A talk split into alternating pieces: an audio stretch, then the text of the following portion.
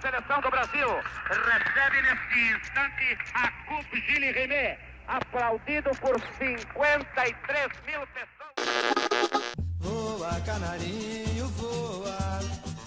Mostra pra esse povo que és um rei. Voa, canarinho, voa. Mostra na Espanha o que eu já sei. Mas voa.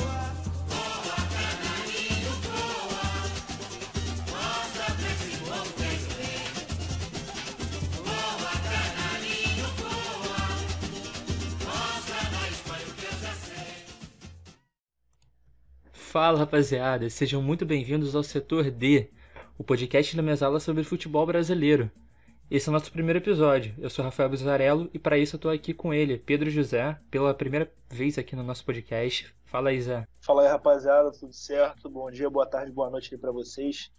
É sempre um prazer aqui estar participando, ainda mais conversando com amigos. Vamos falar aí sobre futebol brasileiro, é, mais precisamente sobre o primeiro turno do Brasileirão, né? Então, muitas surpresas, vamos falar aí o que surpreendeu a gente, o que a gente pode, pode esperar para, as próximas rodadas. Vamos aí conversar. Isso aí, cara. Zé é o cara que faz as artes aqui do, do minhas aulas, de forma geral, né? Uh, e também tô aqui com ele, o Danilo Jordão, que já participou do Minhas Lines. Fala aí, Danilo, fala aí com a gente. Fala, galera. Bom dia, boa tarde, boa noite para vocês. É, participando aqui pela primeira vez e a primeira vez do setor D. E espero contribuir muito com esse papo maneiro que a gente vai bater aqui. Eu sou Danilo Jordão, estudante de comunicação social. E vamos que vamos falar desse primeiro turno do Brasileirão que foi irado. Valeu aí, galera. Então, para começar esse episódio, é... acho melhor a gente explicar primeiro o que, que é o setor D uh, e o que, que e como que vai ser o podcast daqui para frente. Nesse primeiro episódio a gente vai falar sobre o primeiro turno do Brasileirão e a gente vai trazer durante a semana dois episódios, um sobre a rodada e o outro sobre um time específico. Nessa semana a gente vai falar sobre o São Paulo já.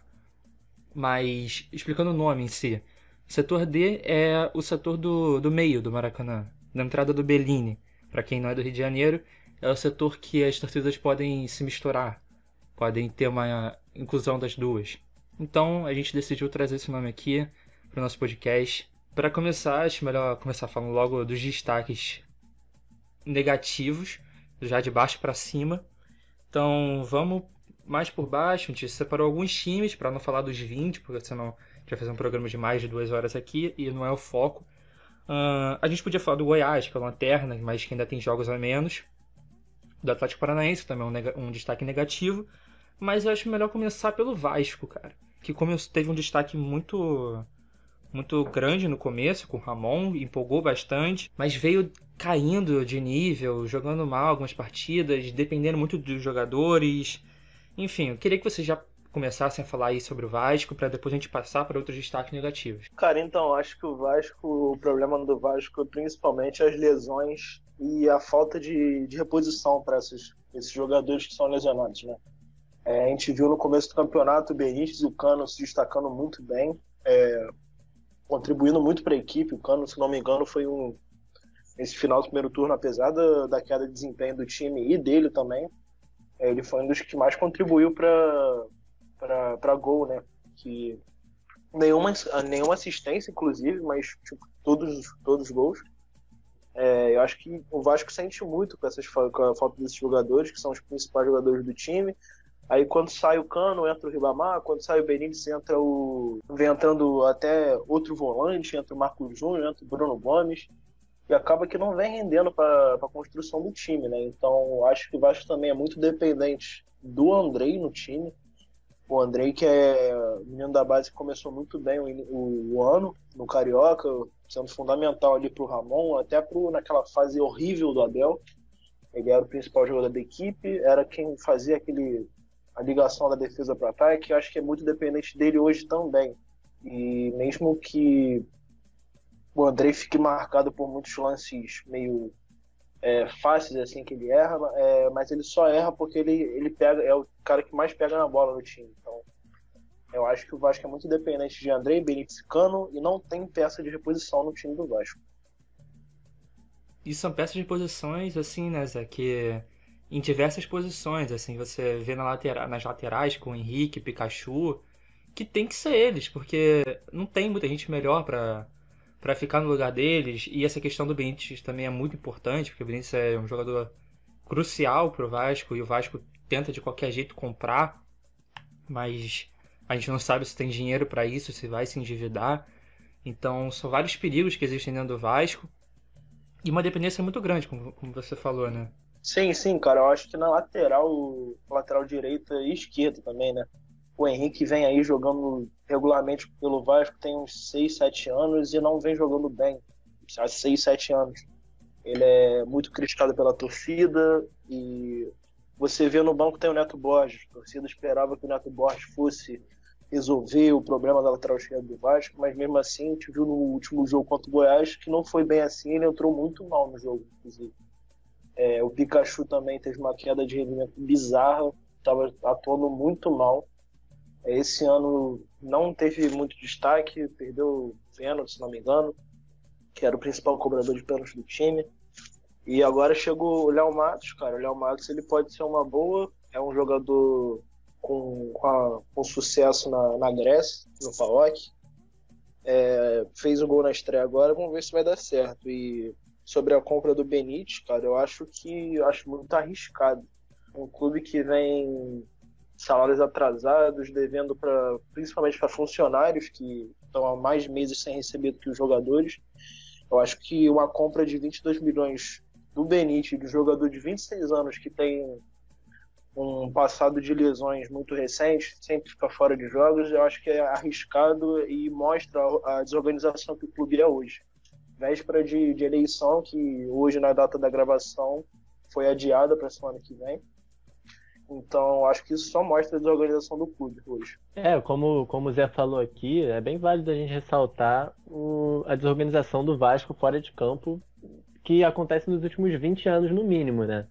O Vasco, o Vasco demitiu o Ramon no meio do campeonato depois de alguns resultados ruins, é, mas só mostrou a política de resultadismo que afeta o futebol brasileiro. É, e mesmo assim, sabe, é uma coisa que parece que o clube não tem o planejamento. É, vai só no, na base do resultado mesmo, perdeu, tá fora. E ainda com declarações é, de políticos dentro do clube falando: é, ah, a gente demitiu ele agora, porque ele demitiu vésperas do jogo contra o Flamengo.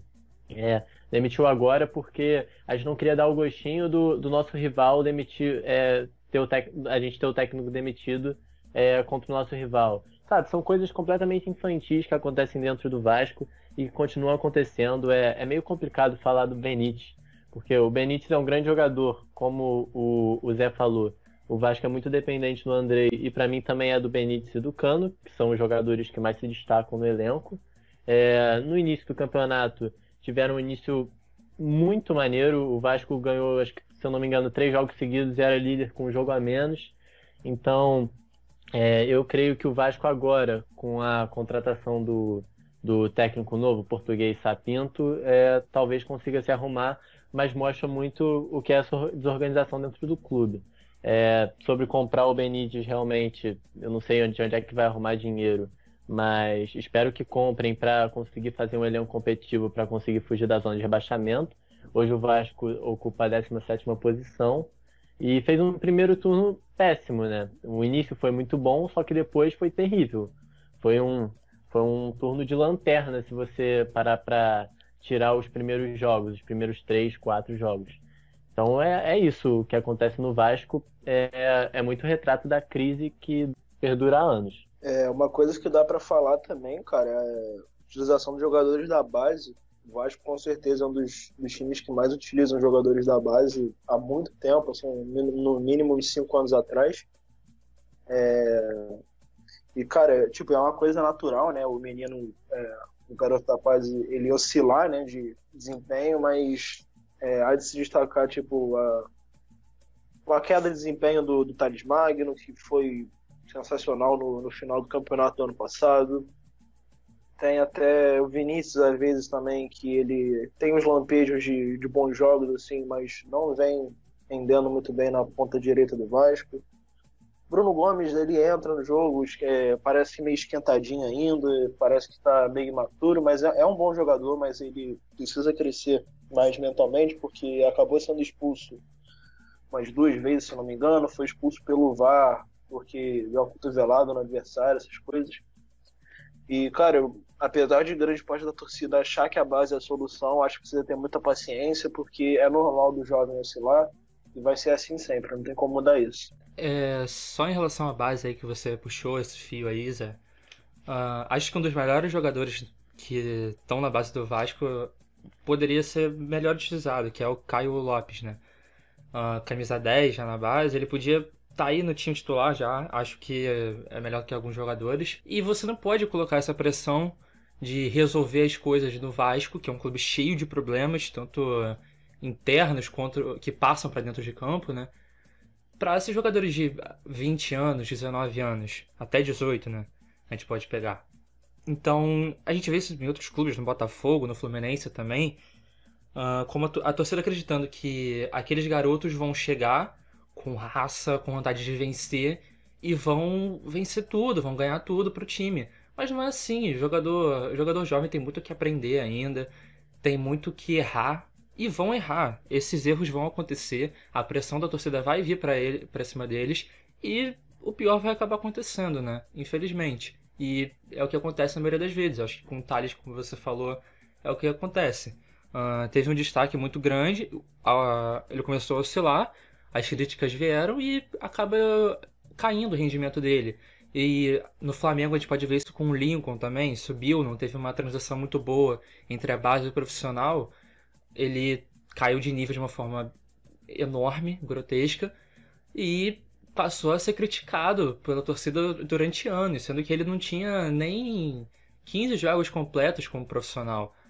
Mas agora em 2019 a gente está vendo com o Domenech como ele melhorou, mas a gente vai chegar lá ainda no Flamengo, o assunto agora é Vasco, né? Então vou deixar aqui a palavra para vocês. É, você falou de base agora e o que eu posso dizer, na minha opinião, é que a base, na verdade, ela não pode ser a salvação. Ela tem que, ela tem que só acrescentar para o clube. E quando, quando você acredita, o torcedor acredita que o, que o jogador da base vai chegar e vai arrebentar, é, é muito difícil, porque principalmente se ele chegar numa equipe desorganizada, como é a do Vasco hoje. Então, para uma equipe que, que tem uma dependência enorme do Cano, do Benítez, do André, como a gente já citou, é, um jogador da base, como Caio Lopes, é, como outros, é, ele vai chegar meio perdido, porque o desempenho do, dos profissionais é, não está sendo suficiente. É, quando, um time, quando um time tem um elenco mais forte, mais organizado, com planejamento, é, e aí em algum momento precisa da base, geralmente tende a, a, a, a base conseguir se é, adentrar entre os, é, entre os profissionais, sabe? E eu acho que agora com o Vasco a situação é muito complicada.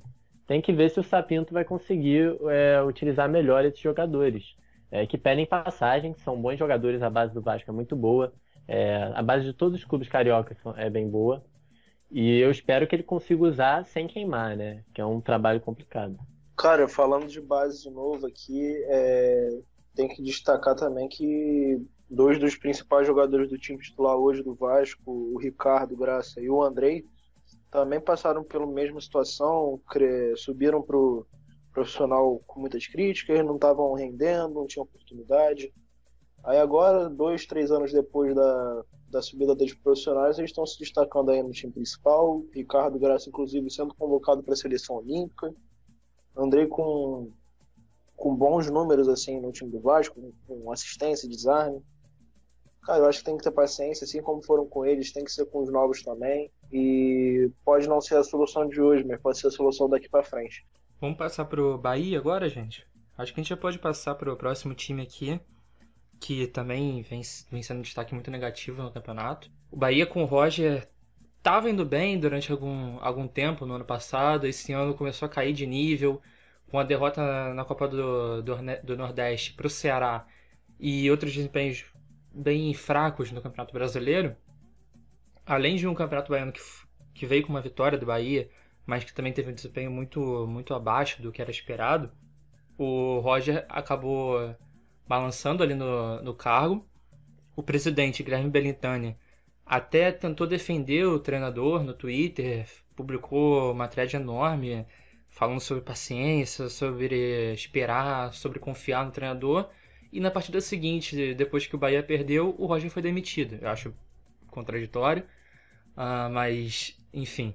O Bahia depois contratou o Mano Menezes, o time não conseguiu engrenar, continua a jogar bem mal, talvez até pior. Tá cheio de problemas até hoje, mas acho que tá evoluindo bem devagar. Assim, um erro que eu posso falar aqui é que o Bahia era muito fraco pelo alto. Agora melhorou um pouco, não toma tantos gols pelo alto. Acho que são poucas coisas que vão melhorando devagar. Enfim, fala aí, com a gente. Cara, o que eu normalmente falo do, desse ano do Bahia é que é, a expectativa no início do ano com as contratações fez um mercado muito, muito interessante com a chegada do Danielzinho do Fluminense, que é um jogador muito bom, o, o Jadson do Cruzeiro chegou no início, mas agora está no Cruzeiro, né? é, o Rossi, que fez um bom final de campeonato brasileiro com o Vasco, o Zeca e o Juninho Capixaba, e o Rodriguinho também, que chegou com o nome, chegou com moral e também não vem rendendo com o time. É, eu acho que o Bahia tinha um elenco muito bom para para brigar na, na, primeira, na primeira metade da, da tabela, né? Pra, talvez até uma Libertadores, quem sabe, mas acho que no decorrer do campeonato a realidade começou a ser outra, né? Então o, acho que o Bahia ficou muito refém da demissão do, do Roger, que vinha fazendo um, um trabalho longevo no clube e estava fazendo um bom desempenho com a equipe, só que nesse final aí acabou ficando a relação desgastada. É, eu acho que com o Mano agora, apesar de, de duas vitórias aí contra o Galo e contra o, o Vasco, que é uma equipe mais, mais desorganizada que o Bahia, é, acho que mesmo assim o Bahia ele ele tá, ainda tá, tá devendo muito ainda pro elenco que tem, apesar de não serem jogadores que estão na melhor fase, mas acho que pelos nomes o Bahia tem elenco sim para melhorar no Brasileirão. Acho que o Bahia não vai é, correr muitos sustos assim no, no, no, decorrer do campeonato, mas tem que ficar de olho, cara. Eu, eu tenho que destacar aqui o Juninho Capixaba, que Juninho Capixaba foi o destaque defensivo da equipe nesse primeiro turno é o líder de assistências, é, vem fazendo um bom campeonato com, com passes decisivos assim, em números e acho que o Bahia tem que ficar de olho para não, para não correr risco. Eu queria fazer aqui é, duas comparações com dois clubes cariocas, o Vasco, que a gente já falou. É, o Bahia também teve um início de campeonato de certa forma bom. Começou nas primeiras colocações. É claro que isso não define nada, às vezes acaba ganhando alguns jogos, o, o desempenho não era bom foi vice da Copa do Nordeste do Ceará e já tinha caído antes é, na primeira fase da Copa do Brasil, que é um resultado péssimo, né? E agora também acabou de perder por 1 a 0 para o meu lugar na Sul-Americana, talvez seja eliminado, mas isso a gente ainda não tem certeza. É, vai ser o jogo vai acontecer na quinta-feira, inclusive. E eu queria fazer uma comparação também com o Fluminense, que o, é, o elenco do Bahia, pelo que o Zé citou aqui, e vendo outras peças, outros nomes como Gilberto, que é um grande centroavante, já mostrou isso, o Rossi, é, Cleison, o Danielzinho, o Juninho Capixaba. É, é um elenco, cara, tão bom quanto, por exemplo, o do Fluminense, que hoje ocupa a quarta posição na tabela, na minha opinião. É claro que o do Fluminense é um pouco melhor mesmo, é, mas é a diferença entre dois trabalhos, um que está dando certo e um que está dando errado. Essa demissão do Roger foi mesmo bizarra, assim, é, difícil de, de, explicar. Foi o que eu falei do Vasco, do resultadismo. Inclusive, fiz um texto sobre o resultadismo, é, a política de resultadismo no futebol brasileiro e é, coloquei como principal a demissão do Roger Machado. E agora com o Mano tem sido um time que é, tem, tem apanhado muito e nos jogos, que foi o jogo contra o Atlético Mineiro, e o jogo contra o Vasco, que era uma equipe é, sem estrutura nenhuma, o Vasco estava no seu pior momento. É, o Bahia soube utilizar bem, é, jogar um pouco mais atrás e aproveitar os contra-ataques, principalmente contra o Atlético Mineiro. Eu acho que, que o Bahia tem tudo para conseguir sair dessa posição que ele ocupa. É, hoje ele está, se eu não me engano, ele está em, em 15 Eu acho que tem, ele tem condições de subir um pouco mais. Libertadores já fica muito, muito mais para frente.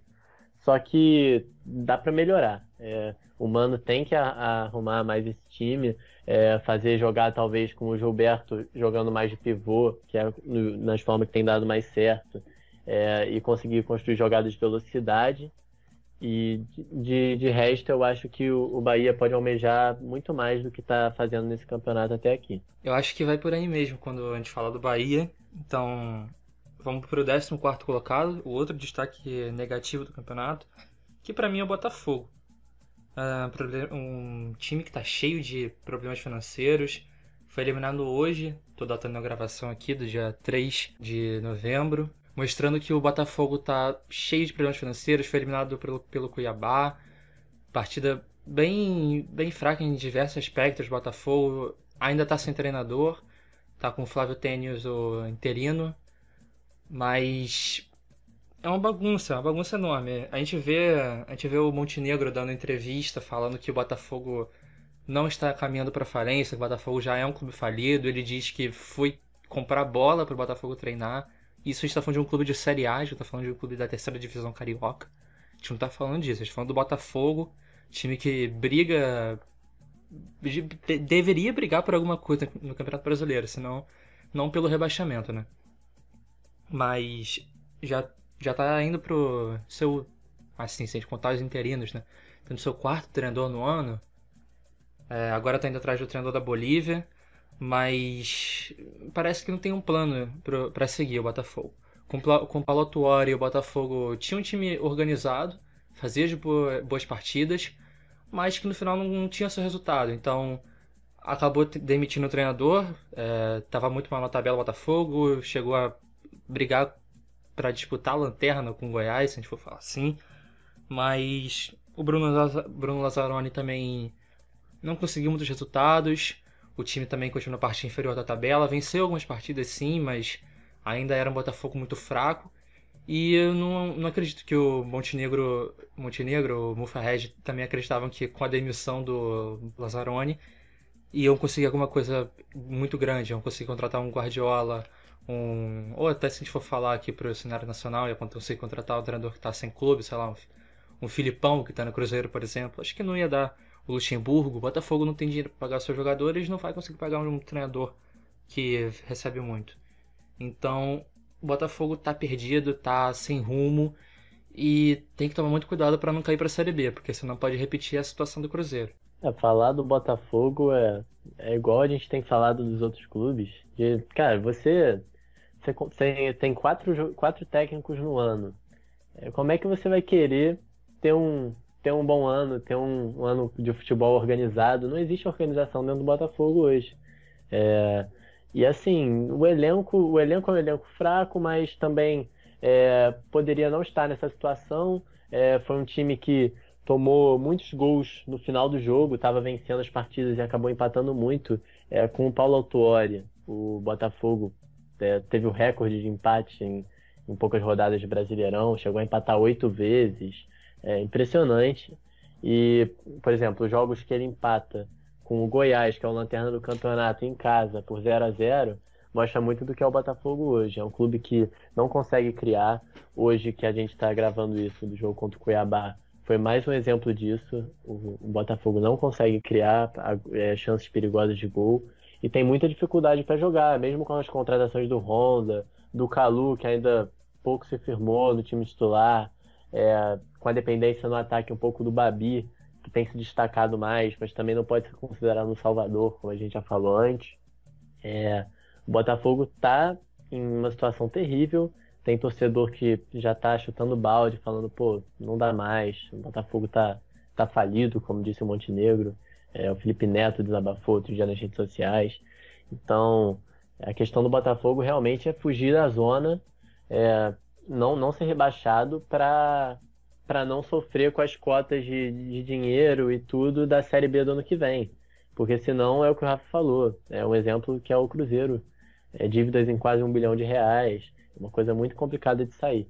E o Botafogo é, tem, que, tem que ter um desenvolvimento melhor agora, está buscando esse treinador. Se chegar o treinador, ele tem que ajustar o posicionamento do Honda para saber onde é que ele se encaixa melhor. É, o Cícero está muito abaixo do que ele poderia estar, do que ele já jogou. É, o Pedro Raul é, foi muito criticado pela torcida porque vazou um, um áudio de que ele possivelmente estava saindo muito para beber e tudo. É, então as pessoas, os jogadores também têm que tem que ser mais intensos com relação ao futebol. É claro também, é, não recebendo salário, é, fica muito difícil a situação, mas tem que jogar para o torcedor. Nesse momento está muito difícil, mas o Botafogo precisa sair dessa situação. Cara, então, acho que o Botafogo vive hoje um momento muito parecido com o do Vasco, né? Acho que o extracampo do, dos dois clubes, eles estão influenciando muito no desempenho dentro de campo. É, o Botafogo, ele tem que ficar com alerta vermelho aí pro final do campeonato, porque qualquer deslize aí, tanto extracampo quanto dentro de campo, pode fazer que o clube se complique no Campeonato Brasileiro. Só que eu acho que mesmo nessa, nessa fase ruim do Botafogo, cabe destacar alguns jogadores da equipe.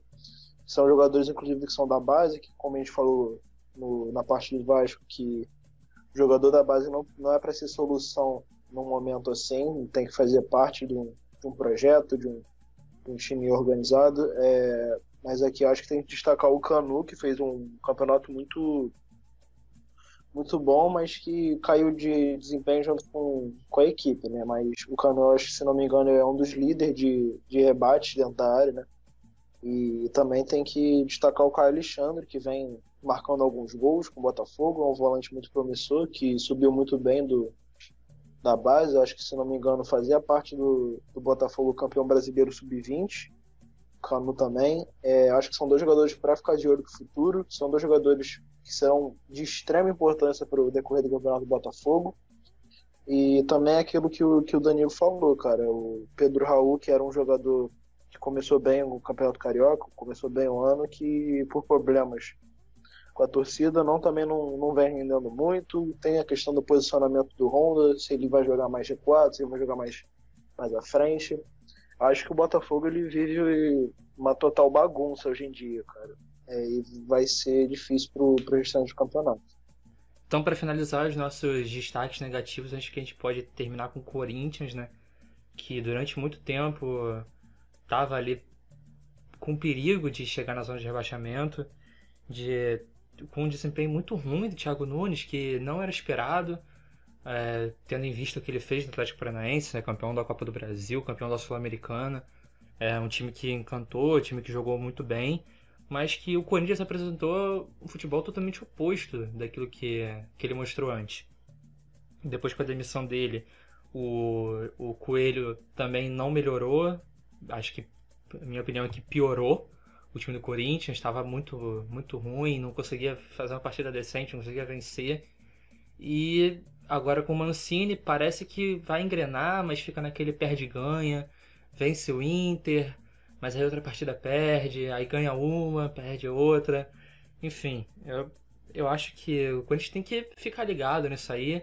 Conseguiu subir um pouco na tabela, mas ainda não dá para respirar tranquilo, tem que ficar atento, porque o Campeonato Brasileiro é um perigo, é sequência de jogos, é calendário apertado, é time vindo aí, time se reerguendo, e o Corinthians tem que fazer parte desse bonde. Cara, eu diria que o Corinthians hoje o elenco atual do Corinthians ele tem muito, mas ao mesmo tempo ele não tem nada. Que a gente vê, saiu recentemente uma notícia que o Corinthians ele tem mais de 100 jogadores com contrato profissional no clube. Isso porque tem jogador profissional no meio, tem um time de aspirantes que é muito muito desenvolvido pela gestão do André Sanches e também por jogadores da base que assinam com o profissional. Mas se você for ver, a, setor defensivo do Corinthians, principalmente posição de zagueiro, recentemente o Corinthians só tinha duas opções para jogar, era o, era o Gil e o Danilo Avelar. Danilo Avelar se machucou, rompeu o ligamento do joelho, é, Pedro Henrique no início do ano foi vendido para o Paranaense, aí teve que recorrer a chamar o Marlon, que estava emprestado no Cruzeiro, e agora o Corinthians está fechando com o Gemerson, né? Tá quase tudo certo. E eu acho que era isso que o Corinthians precisava, cara, que o setor defensivo do Corinthians estava muito estava de, deixando a desejar e precisava de um, de um jogador para jogar do, do lado do Gil, né? Eu acho que o Gemerson pode ser esse jogador, teve um, uma passagem um pouco apagada na Europa, mas ele tem potencial, pode, pode se tornar um bom zagueiro aqui no futebol brasileiro. E acho que também o Corinthians ele pecou muito por é, depois de não ter mais uma referência no ataque, cara, porque o Jô ficou numa irregularidade muito constante. Fazia uns golzinhos aqui, outros ali, mas não rendia em campo, estava muito mal. Bozelli com relação desgastada com diretoria. Aí sobrou para o Matheus Davó, revelado pelo Guarani aí na última rodada, que fez o gol da, da vitória contra o Inter. Mas eu acho que o Corinthians é isso, cara. Ele tem. Chegou o Otero, chegou o Casares, tem melhorado um pouco o rendimento do time.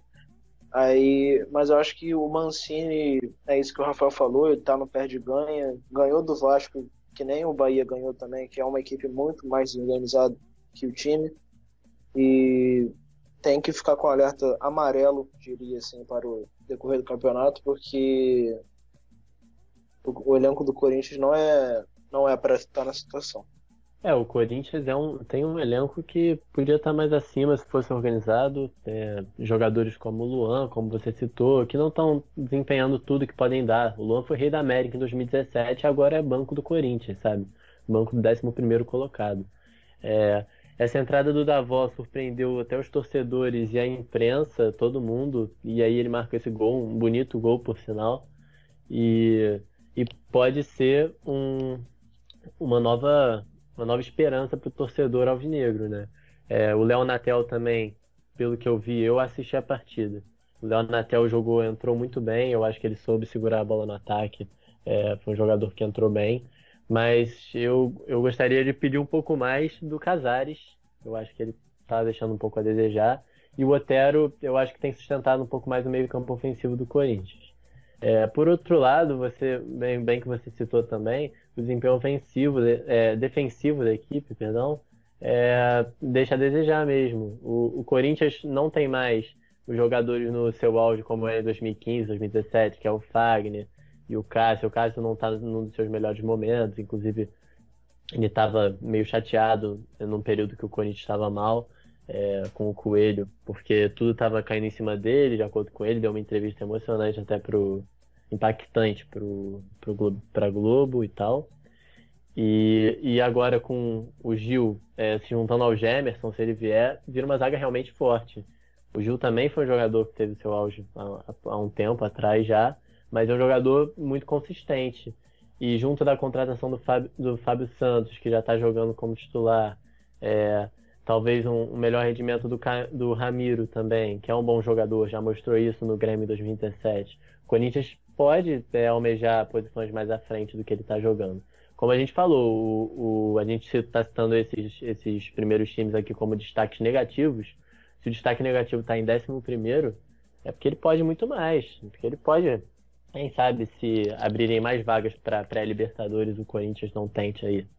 Então a gente tem que ficar de olho no Corinthians. O Mancini está tentando acertar a equipe, é, ainda não está do jeito que a torcida gosta, é, não, tá, não joga um futebol tão bonito, tão vistoso, mas é, com a melhora, eu acho, individual de alguns jogadores, o Corinthians passa a ter um, um elenco competitivo para o campeonato. É, acho que nessa, nessa má fase do Corinthians no, no primeiro turno, acho que, acho que também incentivou o torcedor a pedir meninos da base, como é de costume também com os clubes. Xavier é, entrou bem na equipe, pode ser um jogador muito importante para a sequência da temporada. O Rony também chegou marcando gol também, um jogador muito interessante para o time do Corinthians. E acho que tem mais jogadores que podem render no time principal do Corinthians, junto a outros jogadores experientes. Não acho que seja o mesmo cenário do que, do que Vasco Botafogo, por exemplo, que o, que o menino da base chega com uma pressão absurda em cima dele para resolver os problemas da equipe. Eu acho que não, não, não é assim no Corinthians. Eu acho que esses meninos, o Xavier e o Rony, principalmente, tem, tem muito a agregar aí pro, pro desempenho do time e pro time do Mancini. Então agora a gente pode partir para os destaques positivos, né? Também selecionamos quatro, mas tem clubes como Sport, Fortaleza, Ceará e o São Paulo que também a gente poderia mencionar, mas ia ficar um podcast muito longo também, com diversos clubes sendo falados. Mas, como eu disse, a gente vai ter um episódio, a gente vai lançar por semana episódios de cada time, então pode ser que a gente fale do time, desses times aí que também estão sendo destaques. Mas a gente vai começar falando sobre o Fluminense, que para mim é, acho que é a maior surpresa desse campeonato, né? Uh, tá ali no G4, ainda que o São Paulo tenha jogos a menos que o Fluminense, mas o Fluminense está em quarto lugar também. O time bastante organizado com o Daí Helman, algo que me surpreendeu muito, porque Fluminense, antes da pandemia, o Fluminense foi eliminado da Copa Sul-Americana, aí na volta foi eliminado pra Copa, na Copa do Brasil. Uh, não teve um carioca enorme assim de, de bom, mas conseguiu fazer frente ao Flamengo, conseguiu vencer uma taça, mas a organização veio chegando aos poucos, né? Primeiro o Fluminense dependia muito daquelas bolas paradas do Nenê, com um pênalti ali de vez em quando, até falta contra o Figueirense, que ele fez gol na Copa do Brasil. Mas em jogos perigosos, assim, jogos maiores, contra adversários mais fortes, era mais difícil para o Fluminense conseguir criar e se impor. Hoje eu acho que isso já é diferente. A gente vê contra o Atlético Mineiro como o Fluminense jogou lá no Mineirão. O Fluminense fez um gol, é, ofereceu perigo ao Atlético durante muito tempo, segurou muito o Atlético. O Muriel teve uma boa atuação, mas o Atlético conseguiu um empate. Mesmo assim, acho que foi um resultado excelente para o Fluminense. Ainda em outras partidas, o Fluminense conseguiu vencer uh, contra o Bahia, contra o Corinthians, contra o Santos uh, em casa também, no 3 a 1 Então, são partidas muito importantes para o Fluminense. O Fluminense tem jogadores que têm, têm sido destaque, né? Antes estava sendo só o Nenê, mas é, acho que o Nenê era mais, mais um, um fator ali das bolas paradas mesmo, dos pênaltis, porque em jogada, assim, em criação, ele não, não, não representava muito a importância que o Fluminense tinha ali. Acho que ele falhava muito, enfim. É, vou completar isso aqui depois, vou deixar para vocês falarem aí. Concordo com o que o Rafa falou sobre o Fluminense ser a surpresa do campeonato, tá em quarto colocado e vários torcedores é, antes do campeonato começar estavam temendo o rebaixamento. Então, o Fluminense que tem um elenco é, mediano, não é um elenco ruim, não é um elenco descartável, mas conseguiu, o Odair Helman conseguiu é, se adequar ao estilo de jogo que a equipe precisa para ganhar jogos, que é, é o Fluminense tem, tem feito gols inicialmente depois tem recuado é, um pouco mais, mas mesmo assim continua é, sendo efetivo. É, e o, o, Fluminense agora é, tem que buscar continuar nesse, nessa pegada. É, o Fluminense do Odair ele, ele tem conseguido fazer gols recuando e depois é, faz o primeiro gol, depois recua e aí abre para os contra-ataques. E tem funcionado, com o Fred segurando muito a bola no campo ofensivo é, o Fred, apesar de é, muito mais velho, Mas é ele perigoso, dá uma qualidade. Tá é perigoso. Exatamente, exatamente. Ele dá uma qualidade muito melhor pro, pro Fluminense. É, tem o Ganso, que a gente já viu o Ganso no auge dele. Era um jogador cotado para ser um dos melhores do mundo, inclusive. É claro que não se tornou isso. É, e nem é mais o que era. Mas é, o Ganso dá uma qualidade de passe no meio-campo Fluminense. É um jogador que tem marcado bem também. Vale a gente ressaltar isso Ganso não está sendo só aquele jogador que está sendo criticado nos últimos anos por estar tá morto em campo, tá dormindo, não. Ele, ele tá participando mais do jogo. O Odair conseguiu colocar ele numa posição melhor. Ele joga um pouquinho mais recuado. É, tipo onde o Honda tem jogado no Botafogo, só que no caso do Ganso está funcionando mais. É, e jogadores jovens, como o Caio Paulista, tem jogado muito bem. É, o jogo contra o Atlético Mineiro, na minha opinião, o melhor jogo do Fluminense no campeonato, que acabou empatando e também contra o Santos, que está organizado é, e conseguiu vencer até com facilidade, se a gente olhar o resultado 3 a 1 e o Fluminense mereceu vencer a partida, o Fluminense tem tudo para manter onde está. Eu acho muito complicado, tem alguns torcedores também que sonham com o Penta, sonham com o título, mas acho muito complicado porque aí já briga com outras equipes que têm um elenco mais forte. Porém, não dá para descartar nada. Né? O futebol brasileiro é muito imprevisível, né? como a gente está vendo. O Fluminense em quarto é uma coisa imprevisível. Então, quem sabe, né? Torcedor, acho que o torcedor tem direito de sonhar com qualquer coisa. É beleza. Que o Fluminense é, consiga manter o ritmo que está tendo, é, consiga é, não perder os seus principais jogadores, porque é é, são jogadores mais velhos, como o Nenê, o Fred, que também é muito difícil jogar de três em três dias, como está acontecendo muito no Brasileirão. Mas é isso. É, torcer para esse Fluminense dar certo. Só pra completar uma coisa que. Só, rapidinho, só pra completar uma coisa que ele falou sobre esse sonho de penta. Eu acho que é uma parada muito perigosa o torcedor do Fluminense ficar nessa pressão de garantir Libertadores, de garantir uma briga pelo título, porque essa briga nunca foi o que o Fluminense estava almejando nesse campeonato, né? Então você ter que garantir isso é um perigo enorme. É, a briga pelo Fluminense não é mais contra Provável. rebaixamento. Provável, mas Não. não, é impossível, Não, Rafael. não é Eu, impossível. go- eu gosto do Oba-Oba. Eu gosto do Oba-Oba. Mas você, É, mas se você colocar uma pressão no, no time, vai ser uma coisa muito perigosa. O Fluminense tem que garantir essa Libertadores. Pode até conseguir, mas o time ainda pode oscilar durante o campeonato. A gente tem um turno inteiro pela frente. Tudo bem que o Fluminense só joga, só joga nos finais de semana, mas é uma pressão desnecessária, assim, que pode ser um perigo, um perigo para o Fluminense, que já aconteceu com outros times em, em outras edições do Brasileiro, e os times começaram a cair de nível. Mas acho que a Sul-Americana tem que sim que ser uma garantia do Fluminense. Ah, e o brasileiro também tem que ser cobrado um desempenho bom, mas não assim, ah, a gente tem que garantir tal posição, a gente tem que garantir uma briga pelo título. Não. Acho que não chega a esse. É, como você falou de, de cair de desempenho, cara, acho que pode ser uma situação muito parecida que como aconteceu com o Ramon no Vasco, cara, que ele foi vítima da, da expectativa que criaram em cima dele. Com um elenco relativamente fraco, assim, conseguiu extrair é, bom desempenho dos jogadores, conseguiu posições altas na tabela, mas eu acho que tem que ter paciência, cara. Paciência é a palavra certa pro Fluminense de hoje.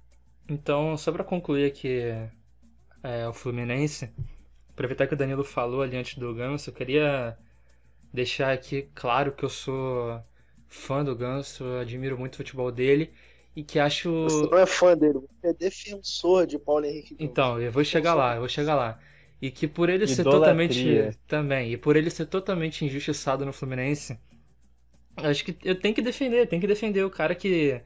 As críticas vêm de uma forma totalmente exacerbada, desnecessária.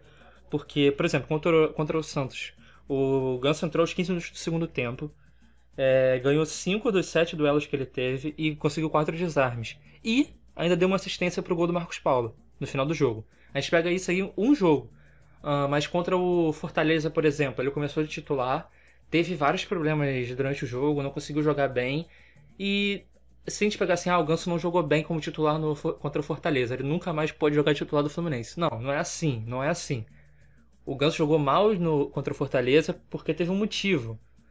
Ah, a- o posicionamento dele em campo não era, não era, não ajudava ele de jeito nenhum. Ele muitas vezes estava trocando de posição com o Hudson, então ele tinha que voltar para trás. O Hudson chegava mais, mais à área, então era algo que atrapalhava muito o Ganso por ali. Até ele não foi bem naqueles passes que ele tinha que dar ali, os passes decisivos.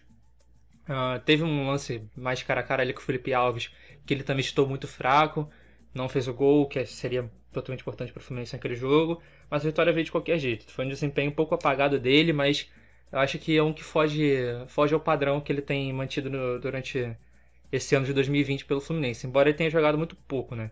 Contra o Sport ele entrou muito bem, ah, o Fluminense estava pressionando o Sport, perdeu, mas o Ganso estava criando, criou diversas chances, o Fluminense não conseguiu fazer o gol e não foi culpa dele, ele jogou pra caramba, não, não, não vejo porque existem tantas críticas ao Ganso e de forma gratuita, às vezes ele nem tá em campo e já estão criticando o cara. É algo bizarro pra mim. Ó, falando no Ganso, acho que eu vou até puxar aqui já uma lista de um abaixo assinado aqui de perdão ao Paulo Henrique Ganso. Eu já boto meu nome no, no primeiro da lista. Obrigado. É, realmente, realmente eu achava que, que não que não estava dando certo, mas é, vendo os, os últimos jogos ele tá rendendo Obrigado. bem. Eu não Eu boto já meu nome nessa eu lista porque eu nunca precisei, nunca critiquei pelo Henrique Ganso assim. Sempre fui defensor. E eu acho que é uma, vai ser uma fila quilométrica, hein? É o papo de, de dar a volta no Maracanã. hein? Acho que vai ser isso. Uma Quando- volta no Maracanã? Quando eu era menor. quando, eu, quando eu era menor, eu tinha uns 8 anos, eu achava que o Ganso ia ser melhor que o Zidane. Então eu acho que dá pra eu entrar nessa lista também. Porque realmente, assim, ele não se tornou melhor que o Zidane, mas Entendi. ele tá, de- tá desenvolvendo bom futebol. Hum, Ser melhor do que Zidane ou não é uma questão subjetiva. Enfim, vamos pro Atlético Mineiro. Questão de tempo também, né, Rafa? Questão de tempo, questão de tempo. O Ganso tá apenas com 30 anos, acho que tem, tem mais a. Tem títulos aí a ganhar ainda, quem sabe? Não sei, não sei. Enfim, vamos pro Atlético é Mineiro aqui. Não, É o acho que não. hoje? Acho que não. Acho que não. Esse ano, esse ano acho que não tem muita chance não. Mas vamos pro Atlético Mineiro. Atlético Mineiro de Jorge Sampaoli. É, destaque positivo, mas que vem vem tendo umas atuações bem bem aquém do que a gente espera, né? contra o Palmeiras a gente viu um jogo péssimo do Palmeiras, de, do Palmeiras não, desculpa, do Atlético Mineiro em diversos quesitos. O Palmeiras é, acabando com aquela linha alta do Sampaoli. O Hever não tem velocidade para acompanhar os jogadores do Palmeiras e os gols saíram por ali. Então, queria que vocês falassem mais sobre o Atlético, alguns problemas e adiciono aqui outro que é a falta de poder ofensivo para poder concretizar as jogadas. É, falta alguém ali, assim, assim, Keno é um grande jogador, muito bom, mas ele não é aquele 9 tipo Pedro, por exemplo, que vai garantir pelo menos um jogo, um gol por partida ali para você. Não vai, então acho que faltam coisas ainda pro pro Atlético, falta o Zarate jogar um pouquinho mais daí, quem sabe. Enfim, vou deixar aí para vocês a palavra. É, já que você puxou aí o assunto do Keno, cara, eu peguei uma estatística aqui que o Keno, inclusive, é o líder em finalização, finalização certa, finalização errada e finalização na trave Campeonato Brasileiro. Eu acho que mostra muito que, que é o Galo que ele quer a bola o tempo todo, né? Normalmente fica praticamente nos jogos assim que tem certo domínio, ele fica no, campo adversário o tempo todo, sempre tentando atacar, furar a defesa adversária eu acho que o Galo realmente precisa de uma referência no ataque, cara. O Sacha, ele começou bem, assim, mas padrões Sacha, né, cara? Não tem muito o que esperar é, do Sacha, apesar do bom campeonato com o Santos na última temporada, sob o comando do São Paulo também. E o Marrone, que foi contratado do Vasco, é... mas também não vem rendendo, cara. Fez uns golzinhos no início do campeonato, mas também tem aquele negócio que eu digo que o São Paulo não tem um time fixo, aí acaba não tendo regularidade, não tem sequência e acaba perdendo desempenho também. É, também é, eu quero destacar aqui que o, Zaracho, agora que acabou de chegar, é, também vem entrando mal, mesmo com poucos jogos entrou mal no, contra o Palmeiras. E ele é um jogador sensacional do futebol é, sul-americano aqui, tem tem bola para render mais do que ele que rendeu contra o, contra o Palmeiras. É, inclusive, eu acho que o Zaracho ele ainda sente assim que ele ficou um tempo parado no Racing, teve Covid, mas eu acho que o Galo precisa ser mais objetivo no campeonato. Cara, eu acho que o Atlético Mineiro, se a gente fosse falar duas semanas atrás, é, ele estaria com um desempenho é, muito melhor e a gente só falaria coisas boas. Porém, nesses últimos jogos, ele, ele tropeçou mas eu acho que pode ser uma coisa só de momento também. Claro, é, um campeonato se decide também é, em alguns tropeços que podem tirar o título de, do seu time.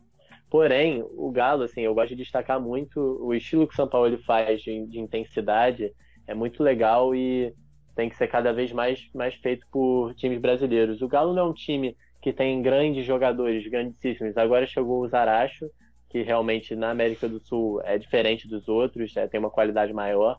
Mas, por exemplo, um, um, time que tem o Everson, que é um goleiro bom, mas também são, são muitos jogadores nota 7, não tem nenhum é, muito absurdo, nota 9, nota 10, mas mesmo assim conseguiu se organizar muito bem nesse ano.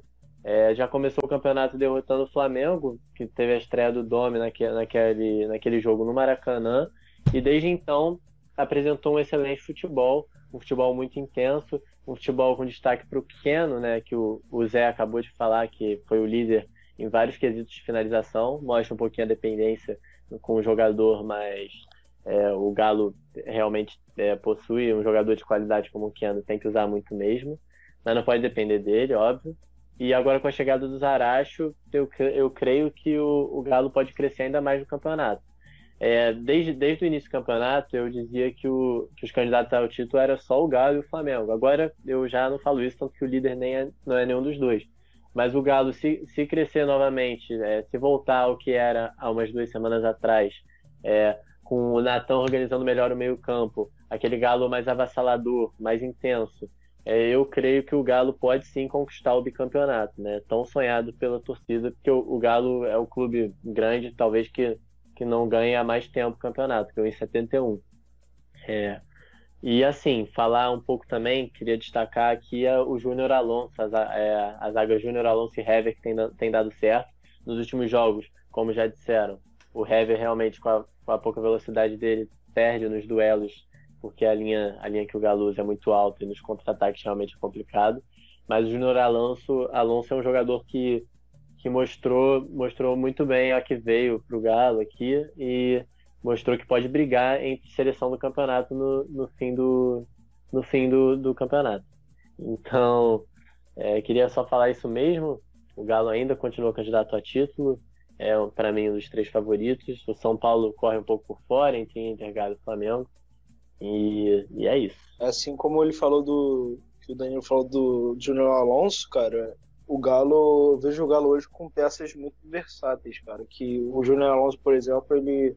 Se você for ver o mapa de calor dele, ele tá quase no lateral esquerdo, construindo o jogo.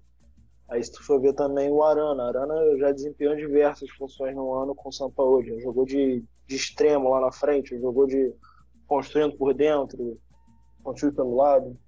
Então acho que o Galo hoje é que nem o Danilo falou também que não é um time com um craque assim, com o cara do time, mas é um time repleto de bons jogadores que podem agregar para o estilo que o São Paulo deseja. O São Paulo também teve um, um início de ano para montar o time que ele queria, com os jogadores que ele queria, e teve o aval da diretoria, teve investimento para isso. E eu acho que essa brincadeira que tem de cavalo paraguaia pode, pode pesar um pouco para o Galo, que Galo realmente é, não está sendo muito regular assim, é, tá num perde-ganha recentemente. E acho que tem se, se ficar dessa forma acho que vai correr por trás mesmo do, do Inter e do Flamengo que eu acho que estão correndo mais à frente assim no campeonato. Na vice-colocação do brasileiro a gente tem o Flamengo empatado com o Internacional, é, o time que do Domenech está se encaixando, vem fazendo boas partidas mas que chega agora de uma goleada de 4 a 1 de São Paulo.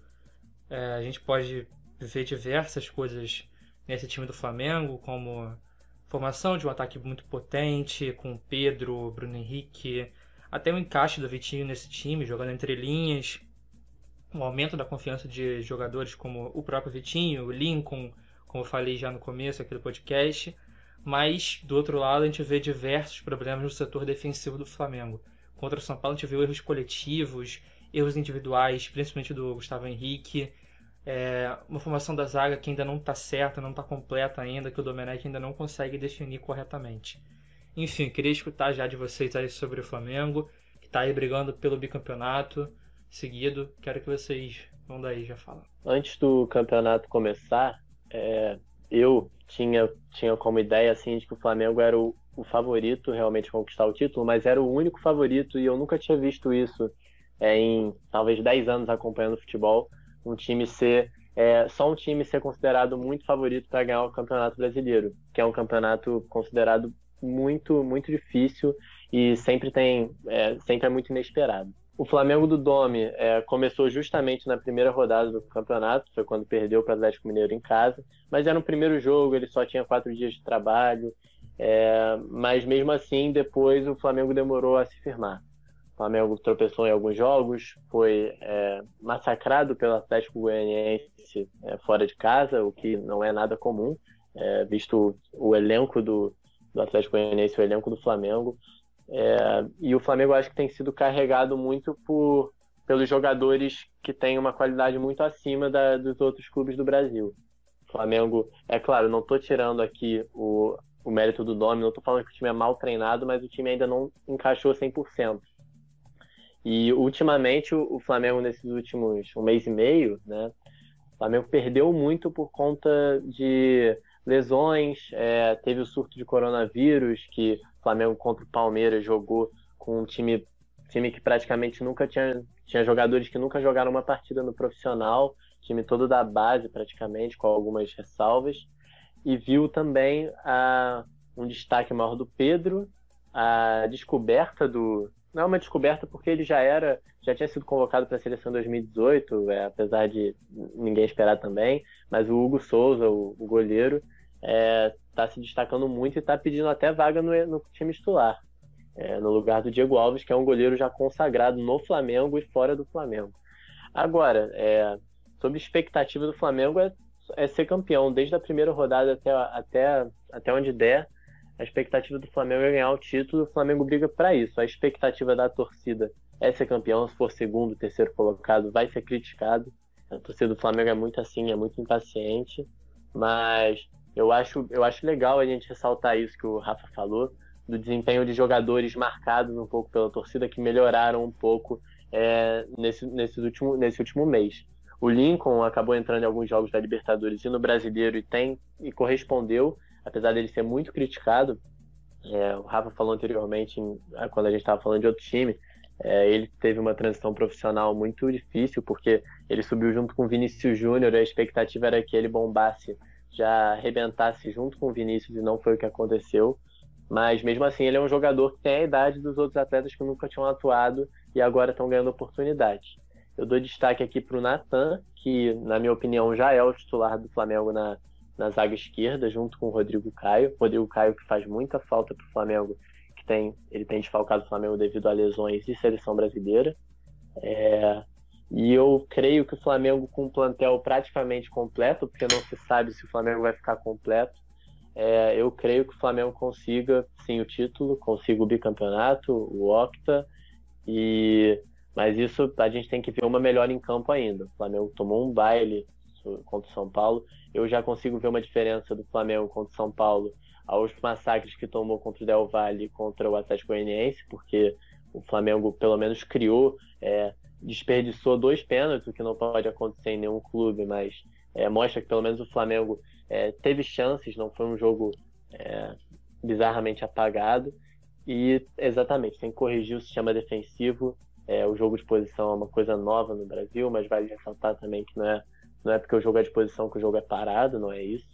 E se o Flamengo engrenar, eu acredito que o título fique nas mãos dele novamente. Cara, então outro destaque do Flamengo, com certeza, é o Pedro. Para mim, talvez o melhor finalizador brasileiro aí atualmente. E com certeza vai ser peça carimbada nas próximas colocações do Tite. É um atacante muito acima da média do futebol brasileiro. Vem rendendo bastante com, com o Domenech, vem fazendo gol, dando passe.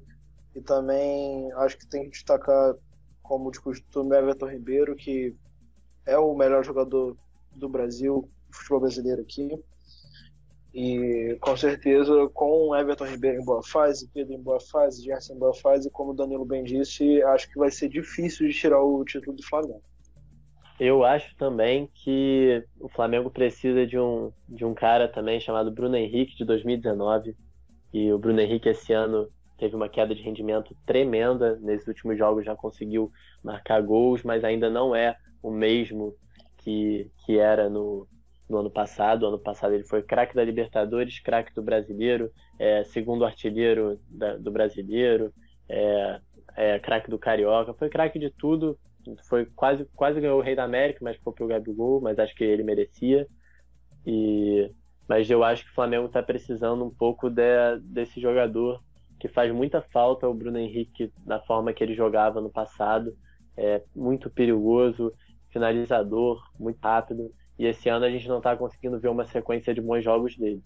Eu acho que agora, com essa, essa volta de alguns jogadores, quando o Flamengo tiver o retorno do Arrascaeta, do Rodrigo Caio e do, e do Gabriel, a gente pode ver é, e tentar falar melhor de como é que vai sair o Flamengo agora. O Flamengo que está oscilando nesses últimos jogos, mas vale lembrar que o Flamengo também perdeu para o São Paulo agora, mas estava uma sequência boa invicto, tava, é, passou pelo mês de outubro muito bem. O Flamengo conseguiu ótimos resultados jogando é, jogos seguidos, assim, jogou numa terça, numa quinta, num sábado e depois de novo numa quarta. Foi uma foi desgastante demais para o elenco.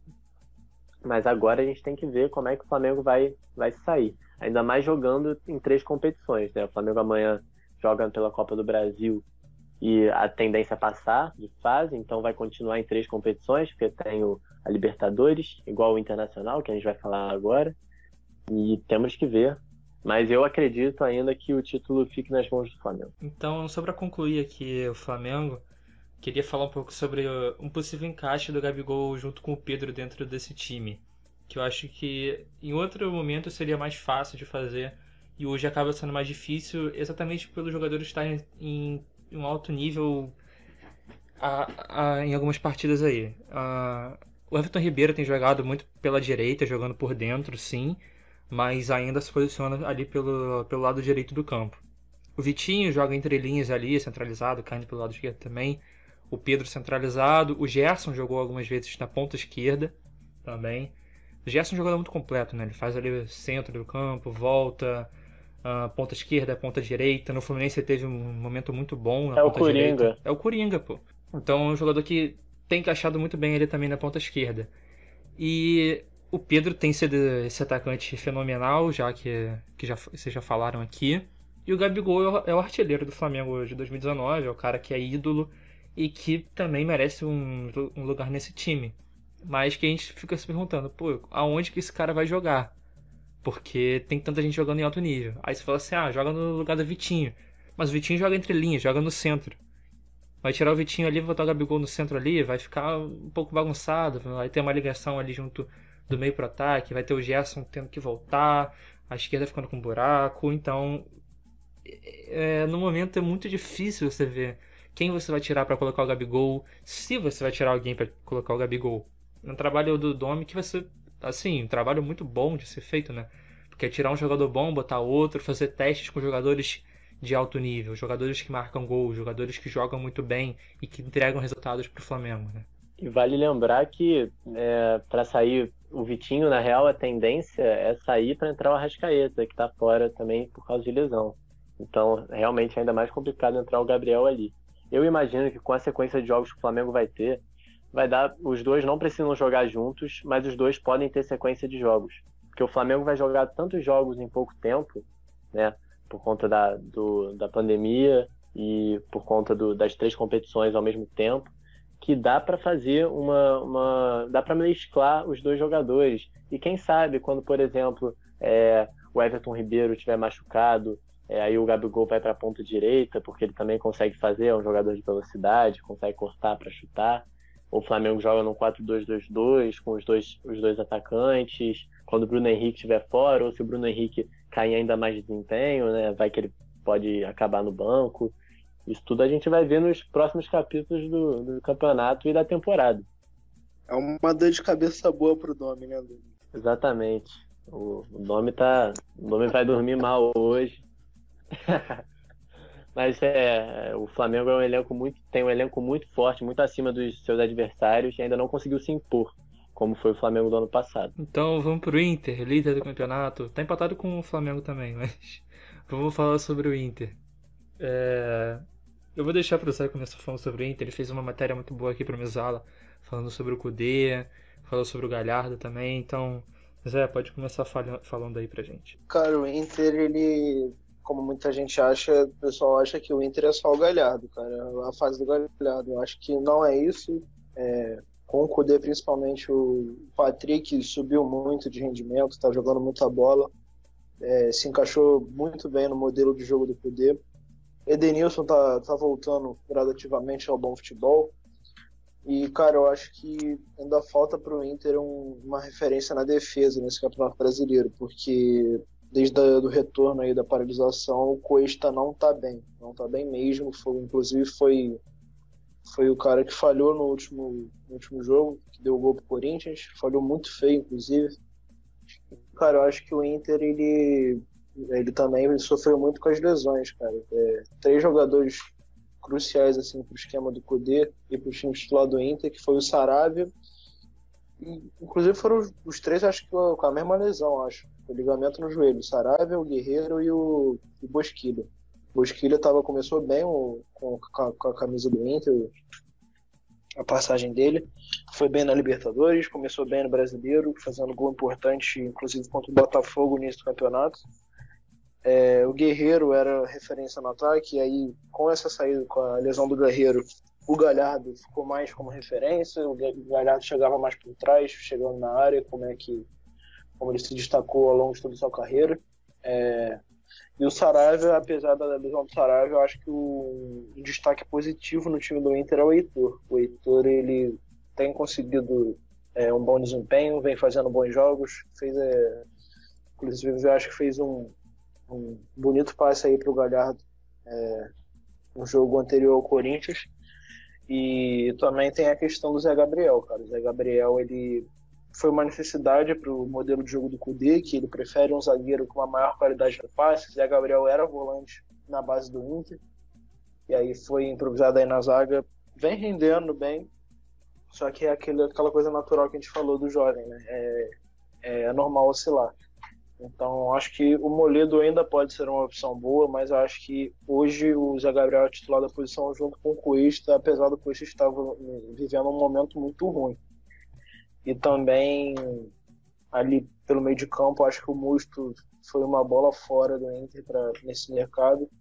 E acho que o Lindoso vem correspondendo às expectativas que o Cudê botou em cima dele e vem fazendo boas partidas também. É um time muito interessante, com peças importantes. É, não é só Galhardo. O Galhardo vive, vive sim um momento sensacional. É, inclusive hoje, no, momento, no, dia dessa gravação, fez um golaço contra o Atlético. É um jogador muito diferente que a gente viu no, no Ceará, no Vasco. É, é, um jogador, inclusive, que é para ser craque desse campeonato. É, para mim, o Galhardo é o melhor jogador desse primeiro turno. É, já deixo aqui para anunciar a premiação que a gente vai fazer aqui no Mesala. A gente vai trazer uma corrida pro MVP do turno, do, das, dos meses também, do vai campeonato. Ter, Enfim, vai ter tapete vermelho, Rafa? Virtual. Teremos tapete vermelho virtual. E se o Galhardo quiser participar aí, a gente arruma um jeito aí. Enfim, se chegar aí, a gente, a gente dá um jeito de fazer um tapete vermelho virtual aí pro Galhardo. Mas voltando. Uma camisa, aqui, pode Uma camisa. camisa a camisa do Mesala pro Galhardo, que você tá querendo dizer também. Será? Será que chega? Pode? Pode, pode, pode? Pode muito. Pode muito. A premiação vai acontecer no bote cheiroso. A gente vai chegar lá. Aí deu spoiler, Danilo. Qual é, cara? Mas. Mas enfim. Desculpa, ouvinte. Desculpa. O, o Galhardo é, é o grande artilheiro desse campeonato, um criador também de, de jogadas totalmente importantes para esse time do Inter. Mas um ponto importante desse time é a organização defensiva também. Contra, contra o Flamengo, viu o, o Inter aguentar durante muito tempo uma pressão, acabou cedendo o gol no, nos acréscimos do segundo tempo, mas que se não fosse por, pelo, pelo papel defensivo do Inter, acho que o Flamengo já teria virado aquele jogo antes. Mas também nesse jogo contra o Flamengo, o setor ofensivo funcionou muito bem, porque efetuou uma pressão muito forte na saída de bola do Flamengo o que levou os dois gols do Inter, né? Então é um time muito completo. O Cudê é um treinador muito bom que está fazendo um trabalho excelente aí no Inter. Sobre o que você falou, né, Rafa, do, sobre o estilo de jogo do Internacional com o Cudê, é, realmente essa marcação de pressão faz muita diferença. É um time que tem intensidade, como tem o Atlético do São Paulo, mas que a marcação-pressão é ainda mais, mais efetiva. É, o Inter costuma jogar com com um volante, apenas um volante e três, três meias de mobilidade. E, e aí com o Thiago Galhardo sendo o centroavante, só que ele não é um centroavante de ofício, aquele cara que fica paradão, ele é um cara que se movimenta muito e está em grande fase, né? Artilheiro do brasileiro, provavelmente o craque do primeiro turno, e, e o Inter só tem a crescer com jogadores desse tipo. O Patrick cresceu muito, como disse o Zé, mas eu, eu gosto muito desse tipo de jogador, que é o Patrick, é um jogador muito forte e consegue puxar muito a marcação. E além disso, é um jogador obediente tático que, que sabe marcar também. Todos os jogadores do Inter no, no, no âmbito ofensivo sabem marcar. São jogadores que, que aproveitam muito bem os erros dos adversários. E, cara, acho que vocês falaram muito bem quando vocês falaram do problema do, do Vitor Cuesta. O Cuesta tá com uma dificuldade de jogar numa linha alta. Ele tem ele tem sido desfavorecido um pouquinho, eu acho, por conta dessa linha muito alta, já que ele não é um jogador muito rápido, ele tem errado uns botes, por exemplo, o bote contra o Corinthians, já falaram, mas eu, eu creio que o Inter também, a expectativa agora é, é ser campeão, tá na liderança, né? Acho que o torcedor tem que imaginar, tem que torcer pelo título, e tem que não, não cobrar, mas é, eu acho que o Inter, se for campeão, não é um absurdo, é um time que está jogando um excelente futebol, é, talvez o melhor futebol hoje. E jogadores como o Edenilson e o Bosquia, que está machucado, eles são jogadores de infiltração, são meias de mobilidade de infiltração. O Patrick é um meia mais de lado. Então o, o Internacional tem grandes jogadores, é, perdeu o Guerreiro né, para o ano todo, é, infelizmente, mas conseguiu se adequar melhor nesse estilo de jogo com o Galhardo de, de atacante principal, de centroavante com mobilidade. Agora o, o Inter deve, é, deve continuar na luta pelo título.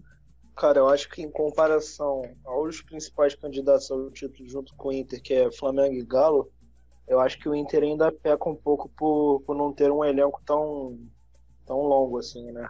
Com, com peças de reposição. Então, acho que, sei lá, se, imagina se o Galhardo se machuca, vai entrar quem? O Leonardo Fernandes não vem rendendo bem desde sua chegada. Abel Hernandes vem é, conseguindo bons jogos, fez um gol contra o Flamengo. Mas eu acho que o Inter ainda peca um pouco nisso do elenco, que ele não tem peças de reposição. O Saravia, por exemplo, se machucou, aí ficou Rodinei e Heitor, não sabia quem entrava. Heitor estava vivendo um momento ruim também no início, aí agora tá, conseguiu aumentar o desempenho dele. Então, acho que o Inter ainda peca bastante, muito mesmo nessa, nessa questão do elenco, porque jogadores da base que a gente esperava muito que rendessem no profissional, que é o caso do Praxedes e do, do, do João Peglow, que eles até têm algumas oportunidades, um jogo ou outro, só que não vem, não vem rendendo o que a gente esperava naquela copinha que o Inter foi campeão nesse do ano. Inclusive o Prachedes foi um dos melhores daquela copinha. Então acho que é isso mesmo, que o, o, que o Inter ainda peca bastante com isso. E se, se tiver alguma lesão mais pra frente durante o campeonato, acho que vai sofrer bastante. Verde, amarelo, azul e branco, como pavilhão do meu país. O verde toma conta do meu campo, amarelo, azul e branco, fazem meu povo feliz. Então, rapaziada, a gente vai chegando ao final desse primeiro episódio do Setor D. Obrigado a todo mundo que escutou até aqui. Peço de novo para que sigam o Mesala nas redes sociais, arroba MesalaFute no Instagram e no Twitter. Também temos nossas matérias no Medium, tá? O link no nosso Instagram também no nosso Twitter. Peço que você, aqui na plataforma de streaming que você estiver escutando, já siga a gente também, ative as notificações para receber o próximo podcast, seja o Setor D ou seja o Mesala Airlines. Enfim, é, eu vou deixar a palavra aqui pro Zé, deixar as considerações finais dele e as redes sociais também. Ah, primeiramente, agradecer aí a oportunidade aí de, de, estar participando pela primeira vez no Mesala Cash. Foi um papo muito legal aqui que a gente teve. É, deixar minhas redes sociais aqui é arroba, underline Pedro na, no Instagram e no Twitter. É, vocês podem me encontrar vocês podem me encontrar em muitos lugares, na verdade. Né? Vocês podem me encontrar na Tijuca, em Ostras, mas é, falando de internet, eu acho que no Mesala normalmente eu faço as artes do Mesala. Vocês podem lá deixar o like de vocês, compartilhar com os amigos. E também eu venho é, produzindo conteúdo ali no, na, no site da 90 Minutos. Posto em média uns 10 textos por semana aí para vocês acompanharem, de curiosidades, notícias atuais. E também queria falar para vocês darem sugestões pra gente, cara. Nossas, nossas DMs estão abertas aí, só, só entrar em contato pra gente conversar, bater um papo, aí vocês darem sugestão de tema, podcast, tema para matéria. É isso, cara. É assim que a gente vai seguindo. Isso aí, Zé. Muito bom o que tu falou aí. É, deixar a palavra aqui pro Danilo para falar as considerações finais, redes sociais e onde que a gente pode te encontrar também, Danilo. Queria agradecer aqui a todo mundo que está ouvindo até o final aqui. É, agradecer também a, ao, ao Zé, ao Rafa, que me dão a oportunidade de bater um papo maneiro com eles aqui sobre, sobre o nosso querido futebol. E minhas redes sociais são é, Danilo Jordal é, underline no, no Instagram e no, no Twitter, que eu criei um Twitter, tinha um movimento, acabei criando pela pressão social. É, Danilo JFM02 pode me seguir lá, que eu, que eu daqui a pouco vou estar movimentando mais aquela rede. E vocês podem me encontrar no Arpoador. No caso agora, pô, eu tô só em casa por causa da pandemia, mas quando acabar tudo isso, tiver vacina, me encontre na praia de Ipanema, entendeu? Na UFRJ. Então, é, tamo junto. Queria só falar também, é, agradecer pela é, minha terceira participação no Mesala Cast, primeira, porque é a primeira do setor D. Espero que seja a primeira de muitas. E vamos que vamos. É, minhas redes sociais, pessoal, para quem quiser me seguir aí, Twitter, Instagram, é só pesquisar Rafael Bizarello, que vocês vão me achar aí. Uh, vocês podem me encontrar aqui no Mesala fazendo as matérias, os podcasts. Não estou mais no Mesala Airlines. A Tijuca também. Tijuca também, vou chegar lá, vou chegar lá. É, não estou fazendo mais os podcasts Mesala Airlines, vou ficar aqui no setor D só. Mas vocês podem me encontrar Tijuca, aí no shopping, Praças Pena aí, por aí, tô aí. Agora não, que agora é quarentena. Mas. Setor D do Maracanã. Estádio do Maracanã. Aquela corridinha matinal, Rafael. Corridinha matinal. Chega, não? Chega. Chega, não? Chega, pode Chega. muito, mas o site que vocês podem me encontrar, vocês me encontram aqui no Pesala, no Mundo Rubro Negro, no canal Na Beira e também, para quem se interessar aí, eu cubro as eleições do Rio de Janeiro no PIN, Plantão Interativo de Notícias. Então, quero deixar aqui o, o Zé falar aqui o abraço do dia. Fala aí, Zé. Cara, eu queria deixar o abraço do dia para o maior admirador do futebol do Vitinho do Flamengo, um dos maiores defensores da história do, do, do, jogador Vitinho, que é o nosso grande amigo Thiago Miguel. Queria mandar um abraço para ele, um beijo também. Dizer que eu tô com saudade. Te amo, cara. é, Comovente. Com esse abraço aí pro, pro Miguel, também quero deixar um abraço aí pra ele, pessoa muito boa, bom coração. Mas a recomendação do dia, aqui no setor D é diferente. Se lá no Airlines a gente indica livro, a gente indica canal no YouTube sobre futebol, aqui no setor, no setor D a gente vai indicar algum lugar para você comer. E hoje é o Bar do Bode Cheiroso. Oi? Tu falou? Jeitinho brasileiro, né? Tem que ser a moda brasileira. Tem que ser, tem que ser. Não vai ser certinho. Ah, o livro sobre o Guardiola. Não, eu tenho o livro do Guardiola aqui.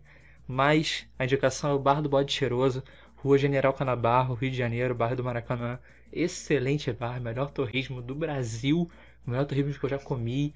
Muito bom, cara, muito bom. Quem quiser, cara, vai lá no bode. Agora não, pandemia, a gente vai ficar em casa. Agora não, agora não. Mas quem mora perto pode pedir delivery, ver lá no, na página deles no Instagram, ver aonde que entrega. entrega. Uh, Bar do Bode Cheiroso, pode pesquisar aí, rapaziada. É isso aí. Rafael, você me permite, você me permite dar outra indicação restaurante, por favor? Permite? Eu permito sim, Zé. Por favor, por favor. Queria indicar o melhor pão de alho do Rio de Janeiro. Ah, não, não, não, não, não, não, não, não, não, não. Peraí, peraí. Melhor pão de alho do mundo, do mundo. Me emociono, até me emociono quando falo disso. Pão de alho do gordo, cara. Pão de alho do gordo. Rua N de Mano. Souza, quem quiser ir, bairro da Tijuca. Meu Deus do céu, melhor pão de Patrocina a gente, pão de alho, pelo amor de Deus. Vai no Instagram deles. Arroba pão de alho do gordo. Pão de alho do gordo. Tu vai se apaixonar, só isso. Não tem jeito, não tem jeito. Cara, devia fazer um podcast sobre comida, né? Enfim, vamos terminar isso aqui logo, que a gente tá tendo ideia aqui, então vamos terminar. É Bar Pode Cheiroso, é abraço pro Miguel, é Pão de do Gordo. Vou deixar um abraço aqui pro Breno Barbosa também, nosso amigo. É, vamos acabar logo. É isso, pessoal. Siga, fica ali. Oi? Posso dar um abraço? Posso dar um abraço? Pode. Um abraço aí pra Marina Landim, que acompanha a gente. Tamo junto, é isso. Isso aí, grande. Tamo junto. Tamo junto, pô. Tamo sempre. Vamos lá. Acabou o podcast por hoje. Fica ligado aí no, durante a semana porque tem mais. É isso, rapaziada. Valeu, até mais.